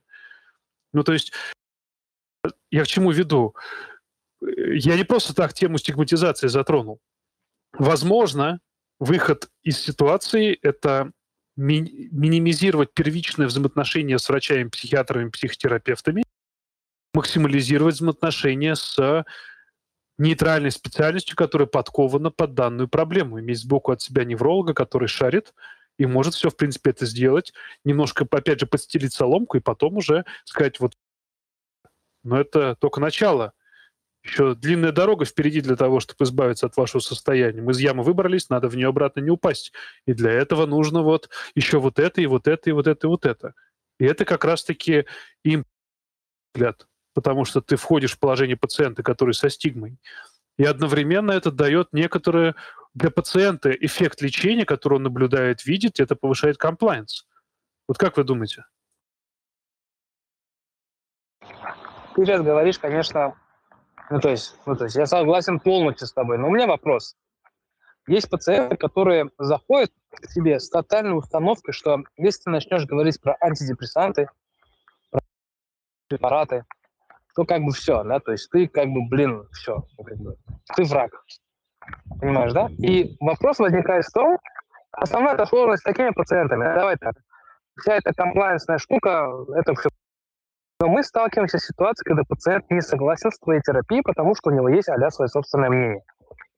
И а, если ты, например, не знаю, пятый доктор, и ты видишь, что у этого пациента уже трое предыдущих проблемы антидепрессанты, он их не принимал, он продолжает искать проблему, он продолжает получать мнение, то я, например, лично у меня уже складывается ощущение, что я буду неэффективен в, этом, в этой ситуации, потому что у пациента есть свои какие-то внутренние установки.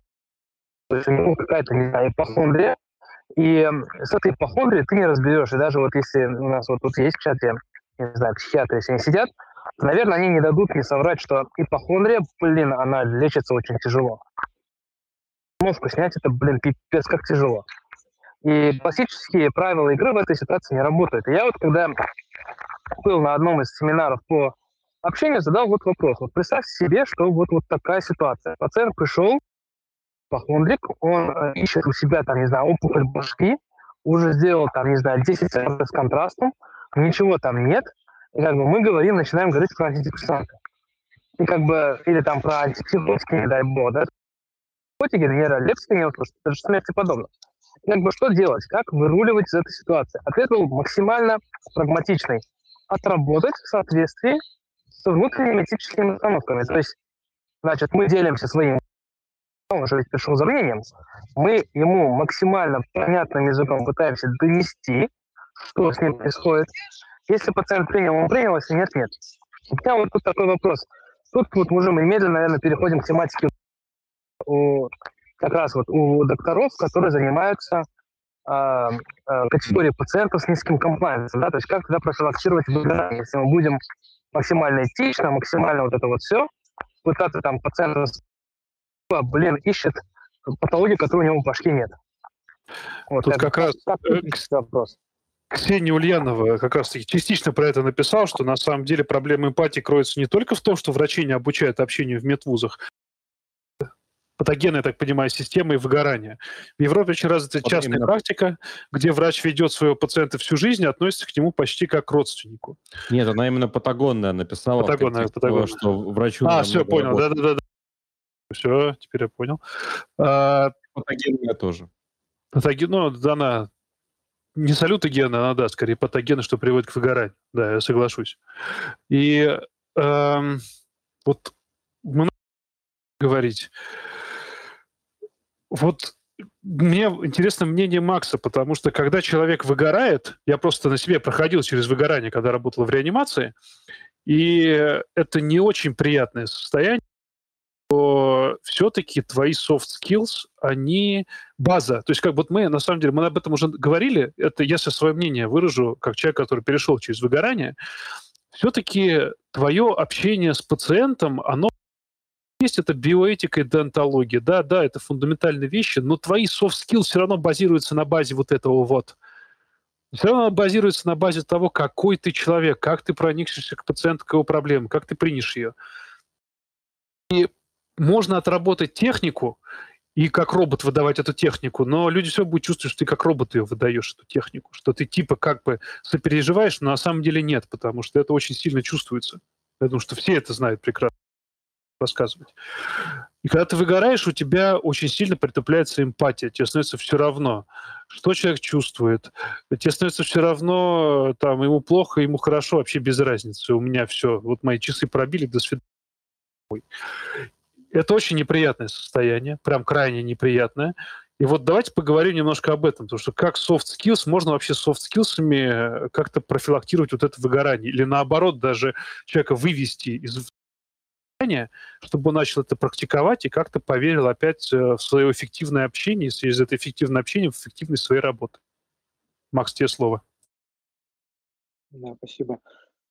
Ну, первое, такая мысль, что вот эти навыки, ну, там, технические вещи, алгоритмы, протоколы общения, как казалось бы, да, а, вот считается, что э, есть, например, доктора, которые вот с пациентами общаются, ну, наверное, у нас тоже есть, с пациентами общаются, ну, просто очень там эффективно и круто, но в жизни они, ну, просто отвратительные люди, и вот профессиональное общение и общение, которое, ну, повседневно, оно крайне отличается. Навыки общения позволяют ну, относительно профилактировать выгорание. Каким образом? вот как раз таки навыки последовательности, что сказать в какой ситуации, мы таким образом, а, ну, грубо говоря, не вникаем прям эмоционально в проблему каждого пациента. И даже та самая эмпатия состоит из, ну, грубо говоря, трех шагов. Назвать эмоцию, выразить понимание и оказать поддержку. Безусловно, кажется, что это ну, достаточно такой автоматизированный прием, и со стороны может ну, иногда показаться, что доктора, ну, как просто роботы. И вот эта эмпатия, она не искренняя. А, в принципе, я могу с этим согласиться, что такая эмпатия не искренняя, но если отработать этот навык и применять, то, во-первых, у вас ну, на, на уровне какого-то автоматического навыка вы будете даже не задумываться о том, что вы э, прямо сейчас используете эмпатию. И это очень здорово, поскольку автоматически вот эти навыки общения, они очень круто, э, ну, грубо говоря, они заставляют э, использовать, э, контроли, контролировать какие-то слова. Просто потому что идет все достаточно автоматически. Это один из способов, э, один практики выгорания, безусловно, он не работает на 100%. А вторые, есть, существуют определенные ну, там, методы профилактики выгорания или работы, там, бальницкие группы, какие-то группы поддержки, тот же хороший отдых, какие-то хобби, я не знаю, и, и, и так далее. Вот. Относительно общения, это один из способов профилактики, поскольку э, это просто доведенные до автоматизма навыки общения просто не позволяют погружаться в проблему пациента. Именно на, на эмоциональном уровне безусловно, не на профессиональном. Если поверхностно относиться ну, к, к медицинской проблеме пациента, конечно, хорошим доктором. Вася долго молчит. Я не люблю, когда Вася долго молчит. Вась, мы тут наговорились всякого раза. Скажи что-нибудь.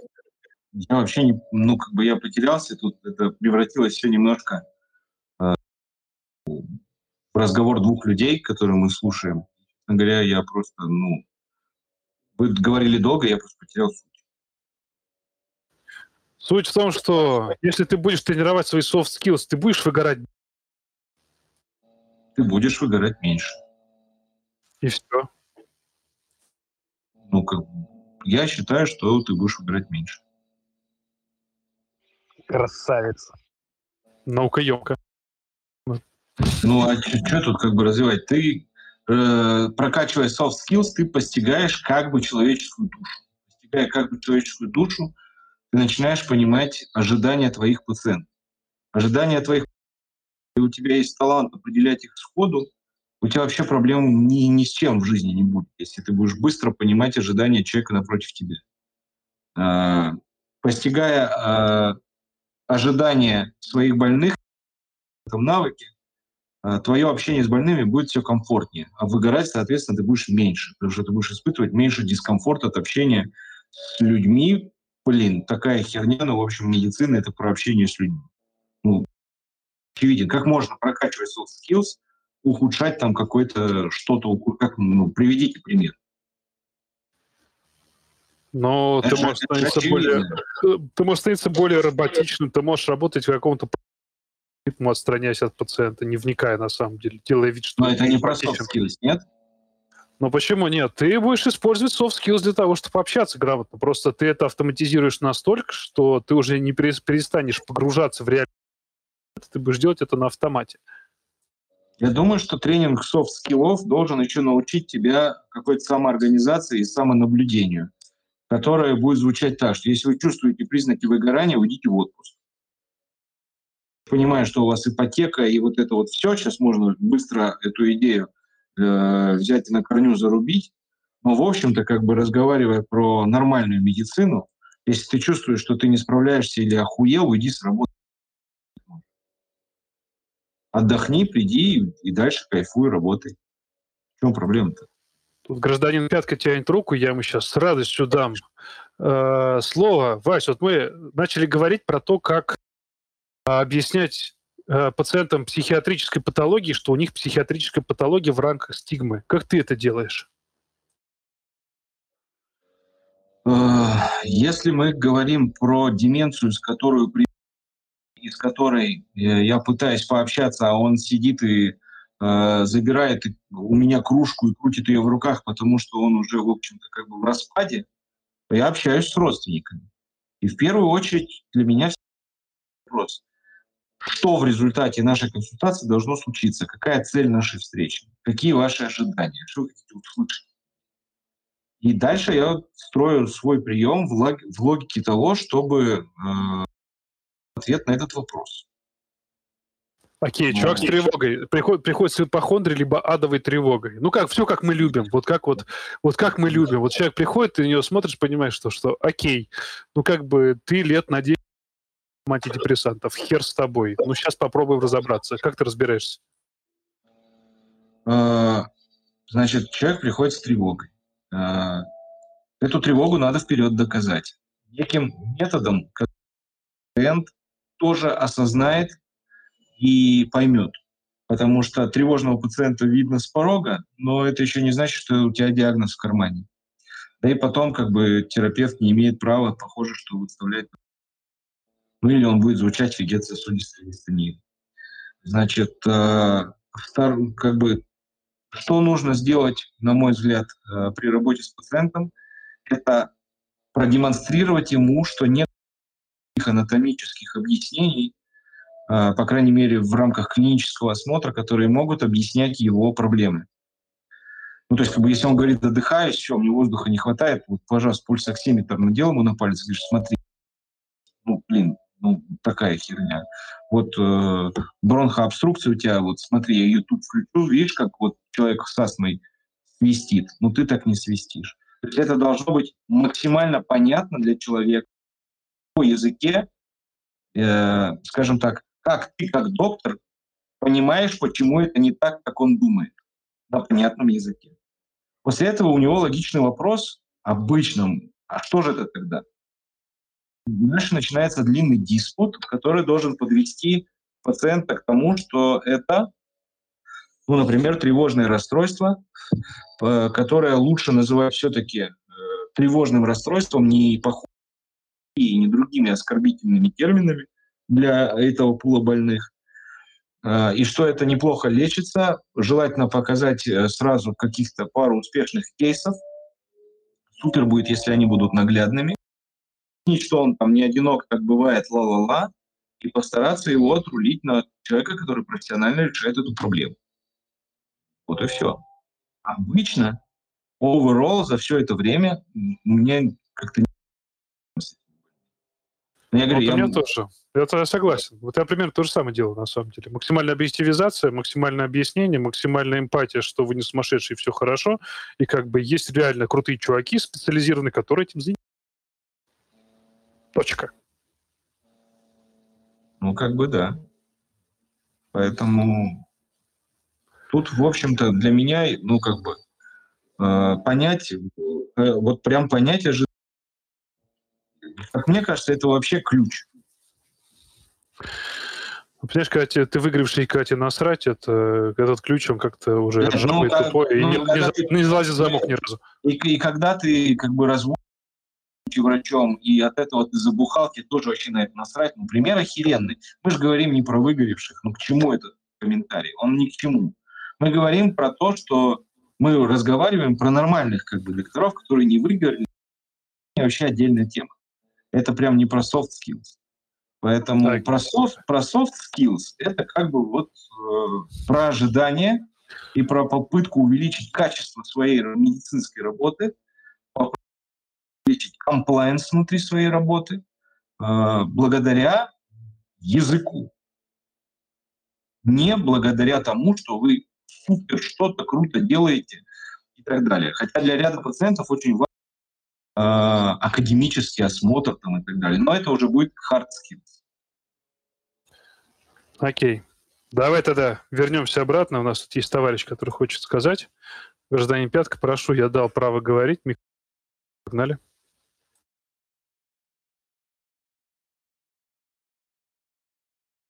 Он же, походу, забыл, что он хотел что-то сказать.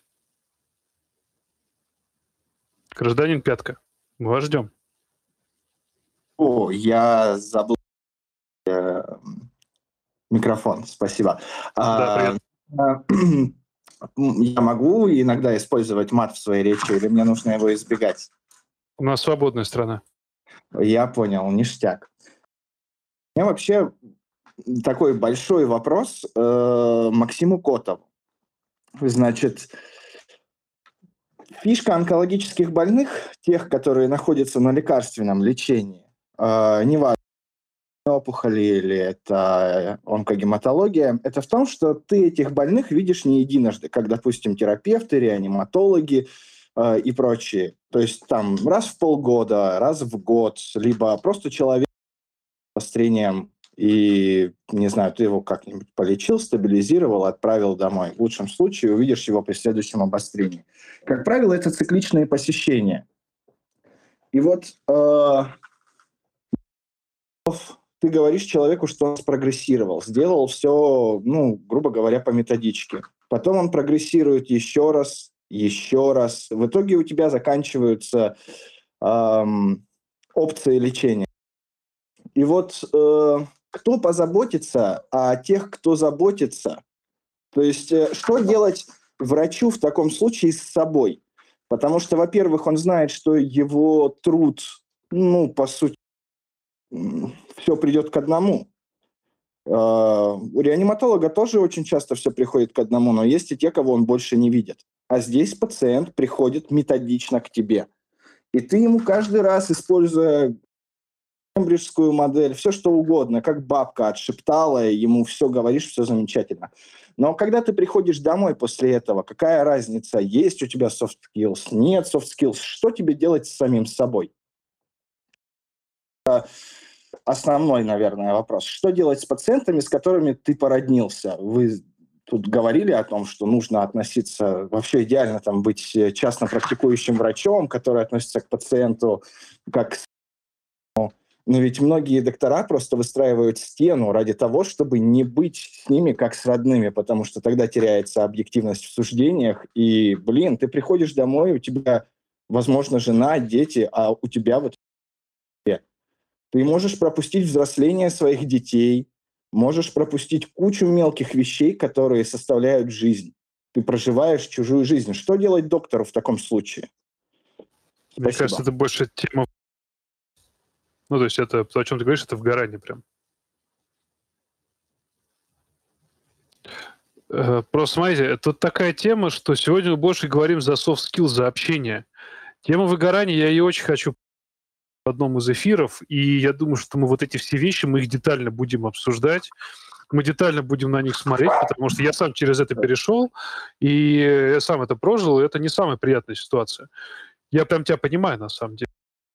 Проблема в том, что сегодня немножко не об этом. Я понял, хорошо. Ну, такой кит тогда. А что делать э, не только с пациентом, но и со всей семьей? Ну, то есть я лечу пациентов из деревни, которые внезапно мне, не знаю, на девятом-десятом цикле химиотерапии говорят о том, что они не знают, что у них рак, и что вообще они тут делают, они просто не в курсе. А, начинаешь с ними разговаривать, естественно, есть поэтапность, а, ну, преемственность пациента, грубо говоря, и в первый раз, когда ты его видишь, смутно относишься к коллегам, коллегам и говоришь, что вы знаете о своем заболевании. Пациент не до конца отдает отчет самому заболеванию, при этом он э, абсолютно адекватен, он в сознании, времени, личности, критика сохранена и все-все-все-все-все. Но сам вот этот вот факт того, что он лечится от какого-то длительно хронического заболевания, которое, возможно, лечение, само лечение у него Здесь появляется такая наивная русская простота. И вот типа чем пациент проще, тем сложнее с ним общаться, потому что очень сложно донести такие вещи ну, каким-то пролетарским языком. И вот э, как быть, если не понимает ни сам пациент, ни его родственники, ничего. То есть вот у меня сегодня просто ну, личное переживание. Э, женщина отказалась от терапии, у нее по двум последним э, контролям все супер хорошо, первые там уменьшения, то есть частичный ответ, потом стабилизация, и как бы еще одну стабилизацию добиваемся. Но она сказала, вы знаете, мне слишком далеко и дорого ехать до вас. А на минутку она тратит 150 рублей и едет меньше полутора часов. Как донести в таком случае? Максим? Прям хороший кейс.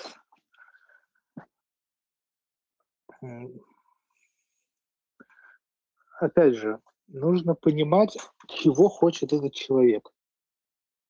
То есть в, в данном случае, а, какие его приоритеты.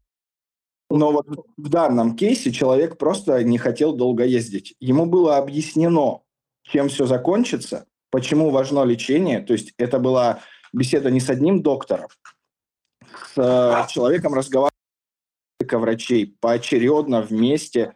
То есть все было объяснено. И была взята, естественно, расписка о том, что предупреж... ну, предупрежден о последствиях, бла-бла-бла. Понятно, что его желание всегда учитывается. Есть пациенты, которые просто устали лечиться очень длительно лечащиеся пациенты. Есть пациенты в очень хрупком возрасте, которые тоже уже прекрасно осознают свое положение и ну, хотят уйти спокойно и достойно. А, но есть люди, которые мне слишком долго ездить. Или вот тоже пример, молодая женщина, 27 лет, она получает э, АЦ, э, доксорубицин циклофосфамид, и она получает в условиях дневного стационара и на второй день или на третий э, по договоренности с врачом на подколку колонии стимулирующего фактора, чтобы не словить фибрильную нейтропению. Она не приезжает, с ней связываются, она говорит, вы знаете, да вас так дорого ехать. Она тратит в одну сторону 100 рублей, в другую рублей. И это был вопрос не экономической целесообразности, там, дорого ехать, либо еще что-то. Молодая женщина, там, до 30 лет, э, которой все точно так же объяснено. Неосознание и глобальная вселенская лень. Вот второй кейс. И с удовольствием послушаю ваши комментарии.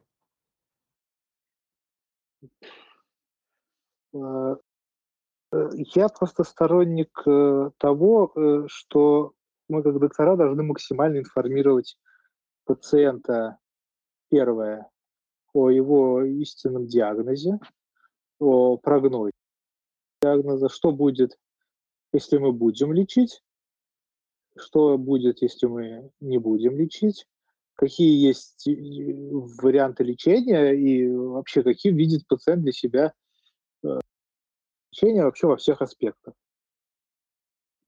Все. Дальше мы можем, ну, мы же, мы же врачи, высказываем, что, что мы, как врачи, вот советую вам сделать то-то, то-то, поэтому. Если у, у, у пациента ну, действительно там лень ехать, или дор- дорого ехать, или что-то еще, э, повлиять на его поведение как-то, ну, мы, мы тут не сможем. Если он принял это решение, будучи э, полностью информированным, а я, из вашего рассказа я понял, что это действительно так, э, полностью информирован о всех последствиях этих исходов, но это его решение. Ну, то есть то, о чем ты говоришь, надо просто принять ту идею, да. которую говорит пациент, вместе с ним, и все. Да, ну окей. Хорошо. Я тогда, ну, у меня бы тогда... Все, короче, сводится к э, выгоранию. Все, я понял. Спасибо. Да. Ксения хотела, да. Да-да-да. Да, мы тоже просто несколько бывает, когда ну, объясняю, объясняю пациенту вариант лечения, прогноз, все достаточно подробно убеждаюсь в том, что он действительно все понял, он отдает себе отчет, но принимает другое решение, исходя собственных установок. Потому работа с какими-то внутренними установками, это, ну, я считаю, не задача прям врача. Задача врача первое максимально информировать, предложить варианты, объяснить плюсы и минусы каждой варианты, свою профессиональную точку зрения, э, что мы можем предложить и как мы считаем вот лучше, ну, с нашей позиции. А, а дальше выбор, выбор за пациента, потому что насильно лечить мы не можем. Я согласен. Э, Отдельный навык это абстрагироваться от, то есть дать всю информацию, понять, что ты свою работу как врача выполнил, ну, поддержать пациента в той мере, которую ты можешь в его выборе. Наверное, как-то так. Я так, со своей колокольни. Дру- д- Другой момент, вот в, это, в этой ситуации, если моло- молодой пациент, и мы понимаем, что его ситуация излечима, ну, ну или там условно излечима, будучи он придерживаясь на нашем, она просто, ну, грубо говоря, становится его жалко и обидно, почему вот он так поступил, хотя у него были все шансы. Но тут совет, ну, про- просто не думать об этом. Это приведет, сто процентов приведет к выгоранию. Либо, опять же, общаться с психиатром, психотерапевтом. Научиться это делать, это навык все-таки тоже в некоторой степени. Пережить это, прожить, научиться этому навыку. Это тоже работа над собой, на самом деле. Э, Ксения хочет сказать, я с нет- с нетерпением хочу к нам пустить в эфир. Ксения, вы в эфире. Можно микрофончик нажать и общаться. О. Приветствую. Супер. Привет. Я немножко хочу поговорить э, со стороны пациента. О, мне сейчас тяжело об этом говорить, конечно, вспоминать, э, что произошло три года назад, но я бы хотела сказать, даже если врач допускает какую-то врачебную ошибку, то, ну, и что-то пошло не так, то разговаривать с родственниками – это его обязанность. Мой кейс, э, у моей мамы была гемангиома, это доброкачественная опухоль головного мозга, и врач обещал нам, что все будет хорошо. Нейрохирург из Бру- Но на операции что-то пошло не так, и моя мама попала в кому. И через две недели умерла. Врач забанил меня в WhatsApp. Ну, сначала он, естественно, о смерти мамы мелко, даже не врач. Э, И в дальнейшем доктор стал от нас бегать с папой и с мужем. Собственно, вот как-то так. Это очень больно, и это очень а, открывает доверие к медицине. Никогда, пожалуйста, не делайте так. И действительно, если что-то пошло не так, то хотя бы должен быть какой-то диалог. Как бы это ни было трудно, с э, родственниками пациентов, которые умерли, нужно разговаривать. Иначе это будет травма у родственников на всю жизнь. Я потом очень долго, эм, так сказать, э, ходила к и вот это все э, отрефлек... ну, с ним проговаривала. Хорошо, что вот сейчас я могу об этом говорить свободно, но для меня это, вот знаете, как нож я действительно потеряла веру во врачей на некоторый период. Но слава богу, что я работаю в здравоохранении, и быстро, так сказать, у меня все, я пришла в норму. Поэтому, уважаемые, уважаемые будущие врачи, обязательно говорите с родственниками пациентов, которые умерли. Никогда не закрывайтесь. Объясняйте, что произошло. Потому что все мы люди, все мы э, у всех есть эмоции, в том числе и у родственников. И э, лучше что-то сказать, э, чем не сказать ничего и закрываться. Я понимаю э, этого врача, возможно, тяжело э, самому, да, потому что когда пациент умирает, это очень тяжело. Но отгораживаться, выстраивать стену такую, э, блокировать в WhatsApp, это вообще не дело. Вот как-то так. Ну, спасибо, Ксения, что поделились. На самом деле, это трудно. На самом деле, трудная ситуация, она крайне неприятная. Но это такая обратная сторона медали, которая в очередной раз говорит, что Да, надо учиться, надо не, учиться. надо учиться не только делать свое дело, даже если ты ошибаешься, надо правильно донести свою ошибку, э, объяснить это. То есть, Да, э, и- скорее всего, закрытие это было из-за того, что врач не знал, как это сказать. Наверное, мы можем сейчас Ну, всё да, мы говорить. его не можем решать, но вот слава богу, что хорошо, что есть Максим Котов, который учит врачей говорить да, с пациентами. Собственно, я думаю, что таких, э, такую деятельность надо да, и популяризировать, и в медвузы внедрять. Ну Так вот вы там что- возьмите Максима Котова на счет. Да, да, я уже взяла, я уже давно Максима знаю. различные проекты. Да, Да, потому да, что мы не просто так поднимаем эти все темы, эфиры, потому что об этом мало кто говорит почему-то, непонятно. Для меня это мистика, это настолько очевидно, настолько актуально, настолько жесткие вещи, что странно, что о них везде не, не трубят. Так что надо способ это трубить, чтобы этого не было, таких вот вещей не было. Да, я думаю, что вообще всю систему надо внедрять э, в систему образования будущих врачей, э, навыки общения с пациентами. Без этого, ну, я не знаю, куда наше здравоохранение будет катиться. В общем-то, нужен диалог, потому что мы, э, врачи, работают прежде всего с людьми. Да, и ограничиваться одной биоэтикой или там на первом да, по-моему, биоэтика называется. В общем-то, ну как-то, ну совсем не камильфо, в общем-то. Вот. И Максиму спасибо. Я помню, что два или три года назад мы с ним как-то переписывались. Сказала, что вообще это было бы очень здорово, то что мне как со стороны пациента кейс, когда врач не смог объяснить, что же случилось, да, и таким образом вообще просто закрылся коконе каком-то. Но я думаю, что это такая психологическая у него был такой вот, а, ну, триггер. э, Все мы люди, господи. А, вот. Тут надо именно учить э, и практикующих врачей, особенно таких специальностей, как хирурги, да, вот, которые там нейрохирурги, а, навыку общения с, и с пациентами, и с родственниками их. Вот. Вообще ужасающий антипример. Я вспоминаю э, Максим Котов э, в первом еще подкасте, который у нас был в 2019 году, который еще вел э, Сергей Головин, который также ведет подкаст Мгм. сказал, что э, ну это, это было в шутку, что типа сказал плохую новость и убежал.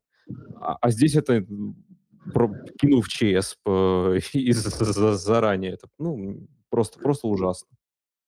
Да, к сожалению, такое бывает. Так что Ну, как- никогда так не делайте. Как говорят, горькая правда лучше сладкой лжи. В данном случае, конечно, это не сладкая ложь, это сложно вообще сказать, что это так. Но, тем не менее, Ксения, спасибо еще раз, что вы поделились. Просто Да в очередной раз, в очередной раз мы надеемся, что все-таки государственная программа как-то включится и начнет, начнет все это продвигать.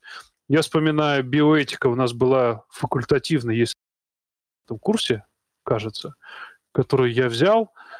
И что я там делал, я, признаться честно, я не помню. То есть я не помню. Я помню, что мне было интересно, что это такое, биология, ден- биоэтика и деонтология, что это вообще такое. Но я, если честно, так и не узнал. Я потом сам это изучал. Вот. Примерно вот так вот оно было. У нас еще тянут руки. Э, э, Рахматуллин еще раз хочет поднять. Он раньше был, сейчас я... его- Так, я вновь Да. даю слово говорит. Приветствую снова. Да, спасибо большое. Э, В отношении э, образования, скажем так, точнее, медицинского образования и внедрения э, как практического навыка, да, это хорошая идея, но я бы хотел сказать, что, э, к сожалению, и общество наше сильно влияет на врачей и э, имеет обратное влияние. Хотя мы там стараемся иногда быть достаточно адекватными, и так подвергаемся влиянию того общества, которое сейчас есть, которое, к сожалению, тоже э, далеко от идеала, и скажем так, многие моменты, и, к сожалению, пересекаются и влияют на наши решения, действия и выражения, в том числе, когда что э, закрыться от людей, это, наверное, как вот было, скажем, в этом примере, это, наверное, тоже как раз-таки пример того, что люди сейчас делают так обычно, ну, скажем, если вдруг не хочется с кем-то разговаривать, и просто перенимают это как, скажем так, как один из вариантов общения. Поэтому вопрос, наверное, не только в медицинском образовании как таковом, а плюс еще и общество. Но, к сожалению, общество мы так поменять не сможем. Ну и маленький комментарий для господину или гражданину пятки в отношении пациентов. Мне сказали однажды очень хорошую фразу, которую я старался активно использовать. Держите пациентов на кончиках пальцев. Пока вы с ним разговариваете или заполняете медицинскую карту, да, он с вами. Вы под с ним так дальше, дальше. А как только вы закрываете карту, его с вами быть не должно. Это уже, к сожалению, его проблема. Поэтому, наверное, стоит иногда принимать ситуацию так же. Спасибо. Выгорание, на мой взгляд, действительно. Закрыл карту, но как бы, наверное, надо как что-то оставлять. Ну, я так думаю, что все-таки какая-то идея, какая-то мысль на будущее в перспективе дорожной карты лечения пациента надо оставлять. Закрыл, забыл. Это как слишком, слишком как-то жестко выглядит, звучит. Но, в принципе, наверное, это правильный, рациональный ход. Вася опять. Ну, по, крайней мере, по крайней мере, эмоциональную часть, наверное, можно оставить. Понятное дело, что дальнейшую тактику вопросов э, нет, надо и держать, и не забывать об этом. Но вот эмоциональную часть, наверное, все-таки можно как-нибудь дозакрыть. Согласен. Вась, что думаешь насчет того, что все, что, все, о чем мы сказали, о чем было сказано? Ты опять молчишь? Не страшно. Не страшно. А резюмируй предложение. Резюмировать предложение? Ну, ну да, ну вот э, о чем сказать?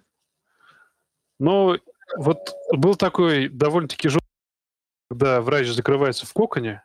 Ну, что ты думаешь на этот счет? Э, ну, то есть он накосячил, если я правильно помню рассказ Ксении, и удалил ее из WhatsApp. Ага. Постарайтесь так не делать. Ну, то есть, как я считаю, что, э, там вот в МЦР мы работали, если у нас уходил пациент, нас приглашали на похороны, и мы ходили на похороны. В моем мире э, работать надо вот так. Это все, что, наверное, я могу по этому поводу сказать. И когда я разговаривал об этом со сверхэтичными, крутыми врачами, которые в Фейсбуке пипец какие все этичные, о, вот это вот все, говорили, типа, ну, уходить на похороны своего пациента, это очень перебор э, в логике soft skills, этичности и вот этого всего. На мой взгляд, не перебор, это нормально, и э, происходит какая-то э, беда, конечно, наш человек зашуган э, тем, что сегодня родственник добрый котик, который говорит, возьмите на операцию, а завтра он говорит, тварь, и ты отъедешь на 8 лет. Я... Э, то есть все меняется в одну секунду, такая уж эта сфера деятельности.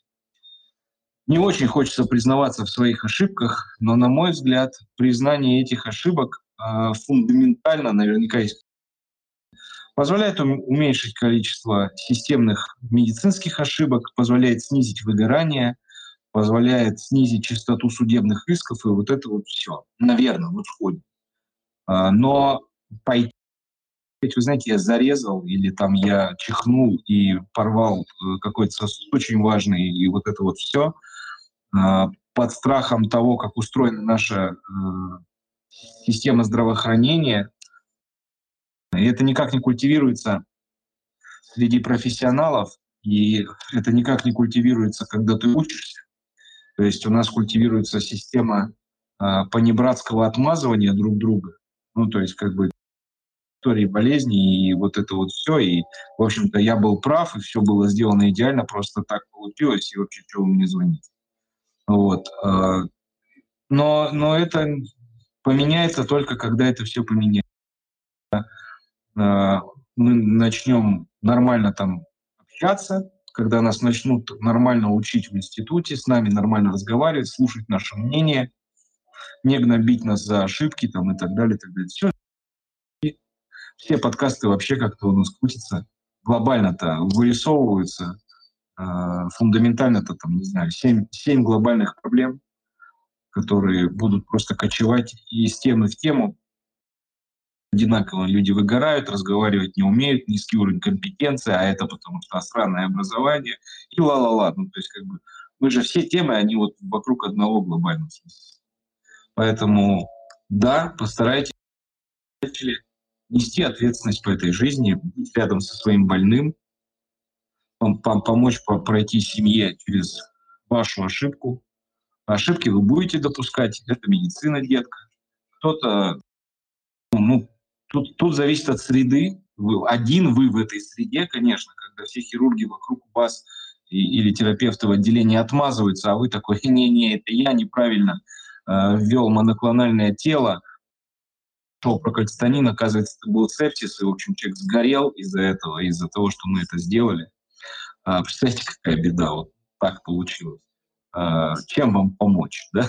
Ну, э, если среда к этому, ну, наверное, глупо ждать, ну, честно. Это, ну, реальность.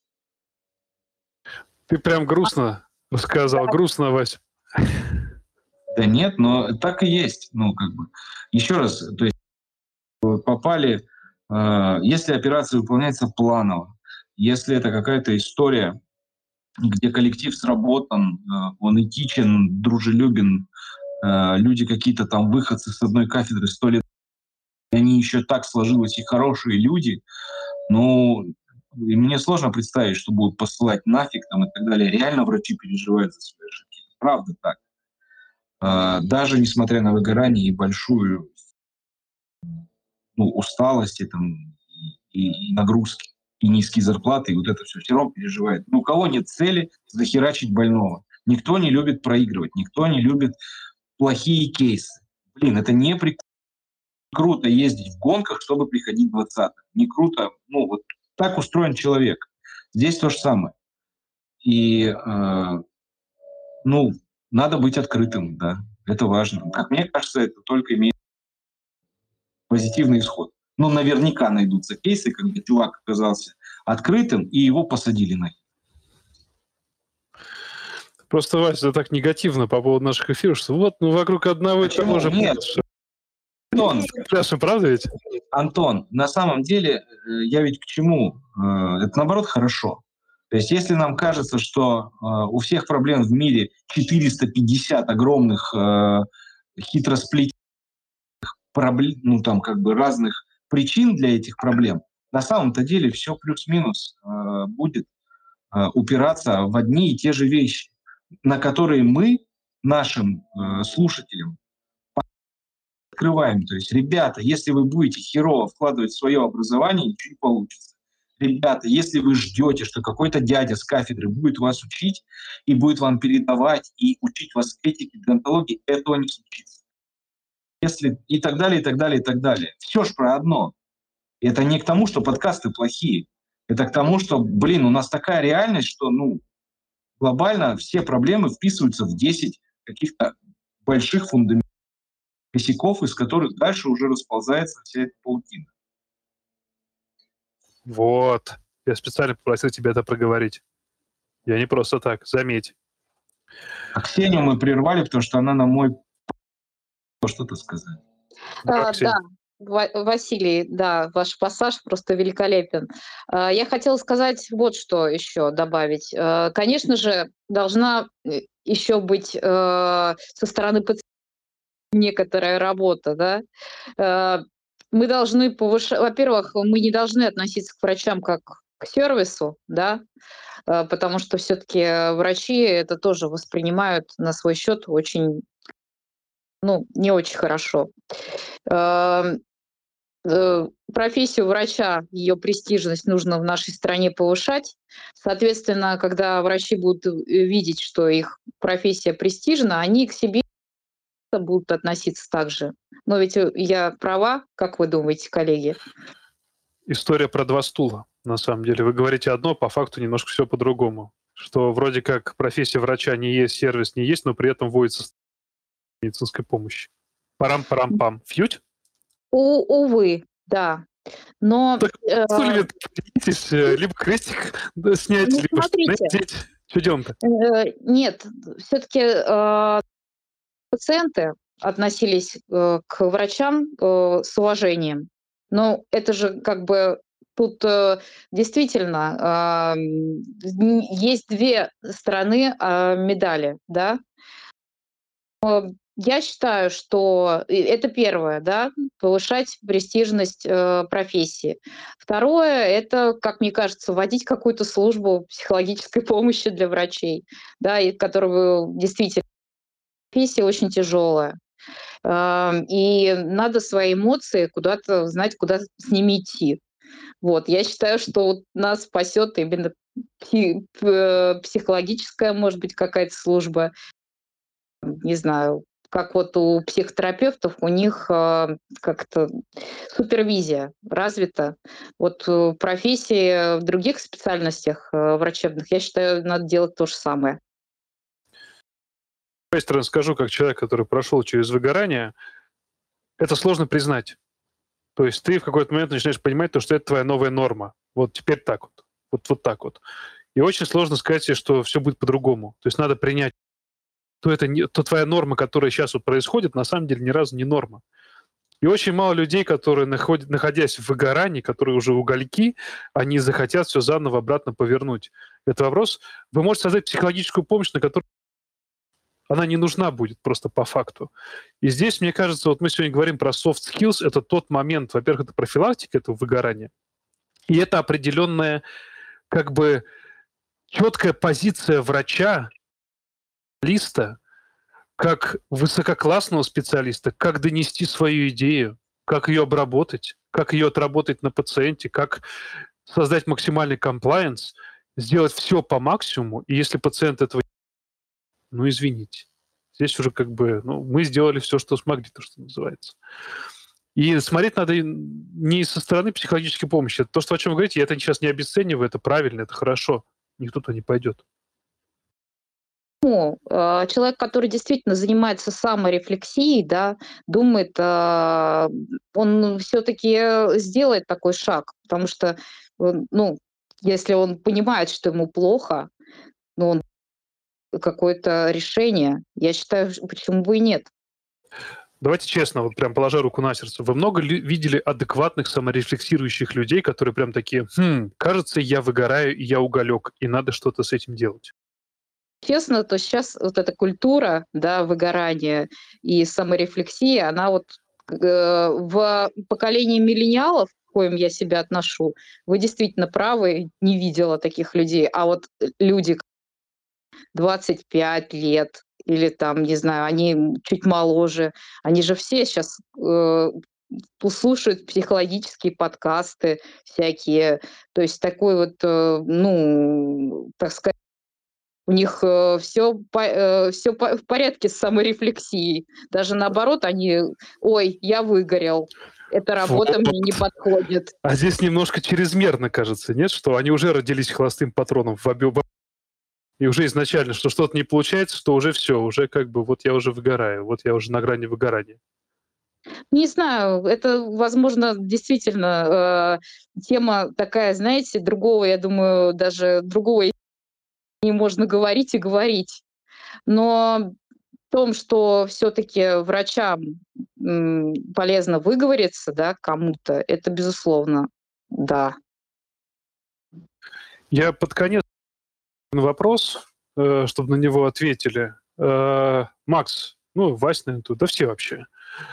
Э, здесь такой пришел, я прям процитирую, как послать вязкого пациента нахуй, чтобы он больше не при этом, чтобы не писал жалобу. Я прям процитировал полностью, я думал сначала, может, переделать как-то, чтобы красиво сказать. Мне кажется, просто крик души. Так, подытоживать то, что мы, Ксения, с вами только что обсуждали моментик, да, то, что врачи-то вот что пишут. Вот вопрос. Он, э, это прямая цитата. Ну, ты бы как сделал, Антон? Честно? Человек, э, моя медицинская вся профессия, моя вся медицинская специальность уперлась в то, что я привык говорить правду, только правду и ничего кроме правды. У меня Библии под рукой нету, но я морально всегда руку на ней. И мне кажется, всегда надо говорить правду. То есть, если пациент он приходит, он рассказывает, и ты понимаешь, что это не твой пациент. Ты не можешь ему помочь. И я в такие моменты честно это говорю, что, понимаете, вот такая ситуация. Я очень хочу, я все понимаю. Все, что вы рассказываете, вот мы с вами час общаемся, я вас посмотрел в очередной раз, и я не вижу перспективы нашего с вами взаимодействия. Я очень хочу помочь другому коллеге-специалисту, если вы хотите. Я могу сделать горячую передачу.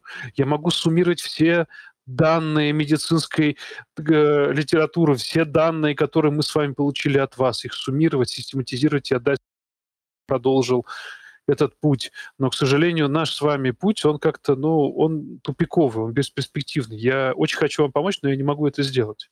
Как вы на это смотрите? Что об этом думаете? Вот я бы, наверное, так это сделал. А дальше по ситуации, в связи с того, что человек мне скажет. Это, было отлично сейчас. Ну, это правда. Я бы так сделал то же самое.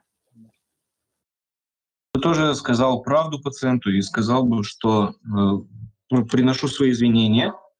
Давайте я вам подберу э, коллегу, который будет достаточно компетентным, чтобы решить случай. Но работать с вами мне тяжело. Считайте это, что по личным убеждениям. Но, в общем, э, как и в любой сфере, надо, чтобы была химия.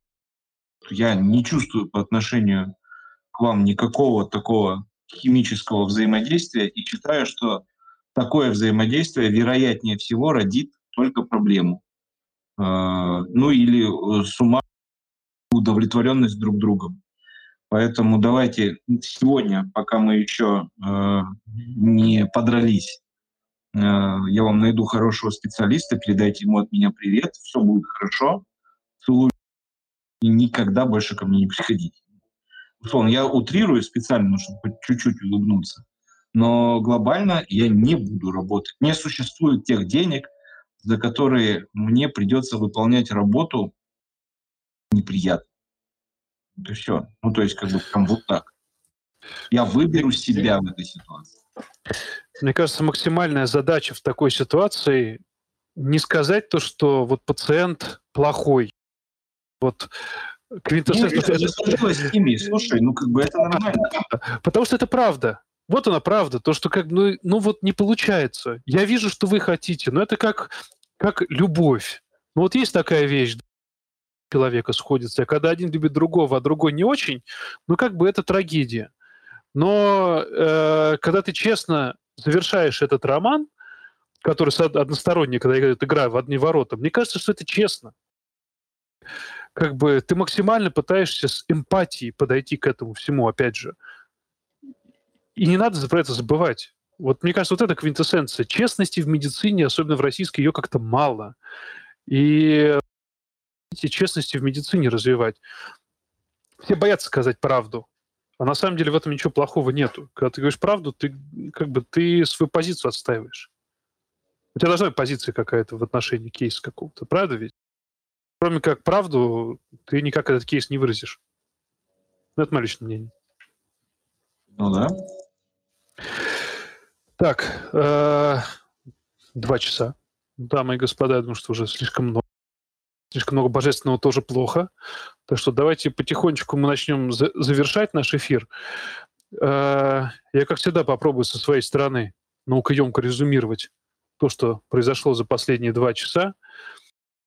Мы проговорили про soft skills, э, мы проговорили про навык общения врача с пациентами, мы поговорили про то, как это очень важный навык, потому что он отчасти определяет как на самом деле пришли к умозаключению. Он определяет про то, как ты можешь сказать правду пациенту, как ты можешь донести до него ту сакраментальную информацию, которую ты искренне хочешь до него донести, но не знаешь как. И как любой оттачивать. Как любой навык, надо определять, что у тебя есть недостаток его, либо какой-то элемент этого навыка у тебя находится в недостатке, и его надо учить, его надо развивать. И стыдиться самого себя, что не можешь это сделать, надо принять это как факт и что-то начать с этим делать. Uh, у нас культ soft skills начинает расти. Спасибо Максиму Котову, который сегодня был с нами и поделился про то, как, в принципе, это делается, как проходит образование этому навыку, и что есть и появляется все больше таких школ. Естественно, это началось паллиатива, с онкологии, но это начинает приобретать интерес среди врачей других специальностей. Uh, это в твоей работе. Это дает профилактику выгорания. Не сто процентов, но, естественно, это элемент профилактики выгорания. И давайте положим руку на сердце Если ты умеешь правильно, красиво, четко, лаконично что ты хочешь сказать, и человек тебя поймет, это очень приятно. Э, Я сейчас говорю эгоцентрично, но это правда. Как я сказал, я всегда говорю правду. И когда ты приятно говоришь, и когда это приятно понимают и приятно все делают, как ты говоришь, и из этого получается что-то хорошее, это разве плохо? Это, мне кажется, это замечательно. Так что, дорогие друзья, э, не забывайте, что есть soft skills. Э, Узнавайте, что он есть, те, кто не знает, что он, оказывается, есть, что есть навыки общения с пациентами, и начинайте свой путь, если вы еще его не начали, в развитии его, потому что на самом деле это отдельный мир, который вас завлечет, Э, пройдясь по очень тернистой тропинке, вы выйдете на широкое шоссе, в котором вы будете себя чувствовать очень комфортно. Вот. Спасибо всем, кто нас слушал. Вась, есть что добавить? Глобально, глобально нет. Э, Старайтесь просто понимать ожидания ваших больных, и ваша жизнь изменится. Наверное, это главное. И э, старайтесь, конечно, тоже думать про себя. Если вы не научитесь любить себя, в первую очередь, похоже, что вы не научитесь любить пациента. Похоже, это связанные вещи. Другими словами, если вы человек говно, то и получать ни с кем не будет. Для того, чтобы не быть говном, надо как-то полюбить. Всё. Глубина. Максим, спасибо большое, что принял участие. Я понимаю, что у тебя занят, у тебя график довольно тяжелый. Спасибо, что ты пришел хотя бы на эти полтора часа, но внес некоторые свои пять копеек, а то и пять рублей даже целых. Спасибо. Да, спасибо большое. Было очень здорово. Хочу подчеркнуть, что навыки общения – это все-таки технический инструмент. То есть э, ими можно сделать как добро, также ими можно и сделать абсолютное зло. Поэтому это технически неразрывно связан с э, медицинскими знаниями, этическими какими-то установками и всем тем, чем мы, врачи, занимаемся. Это очень важно. Спасибо. Важно. Да, ребят, не забывайте про то, что есть фундаментальные вещи. Мы их обсудили, биоэтика и дентология. Про них тоже стоит немножко почитать, это довольно интересные вещи. И спасибо всем, кто нас слушает. Спасибо всем за вопросы. Сегодня довольно-таки активно получилось. Спасибо всех, что все участники, которые задавали вопросы, вам огромная благодарность. Э, Наверное, все тогда. До новых встреч в следующую среду. Еще что-нибудь интересненькое обсудим, ведь? Да, ребят, пока-пока. Пока-пока.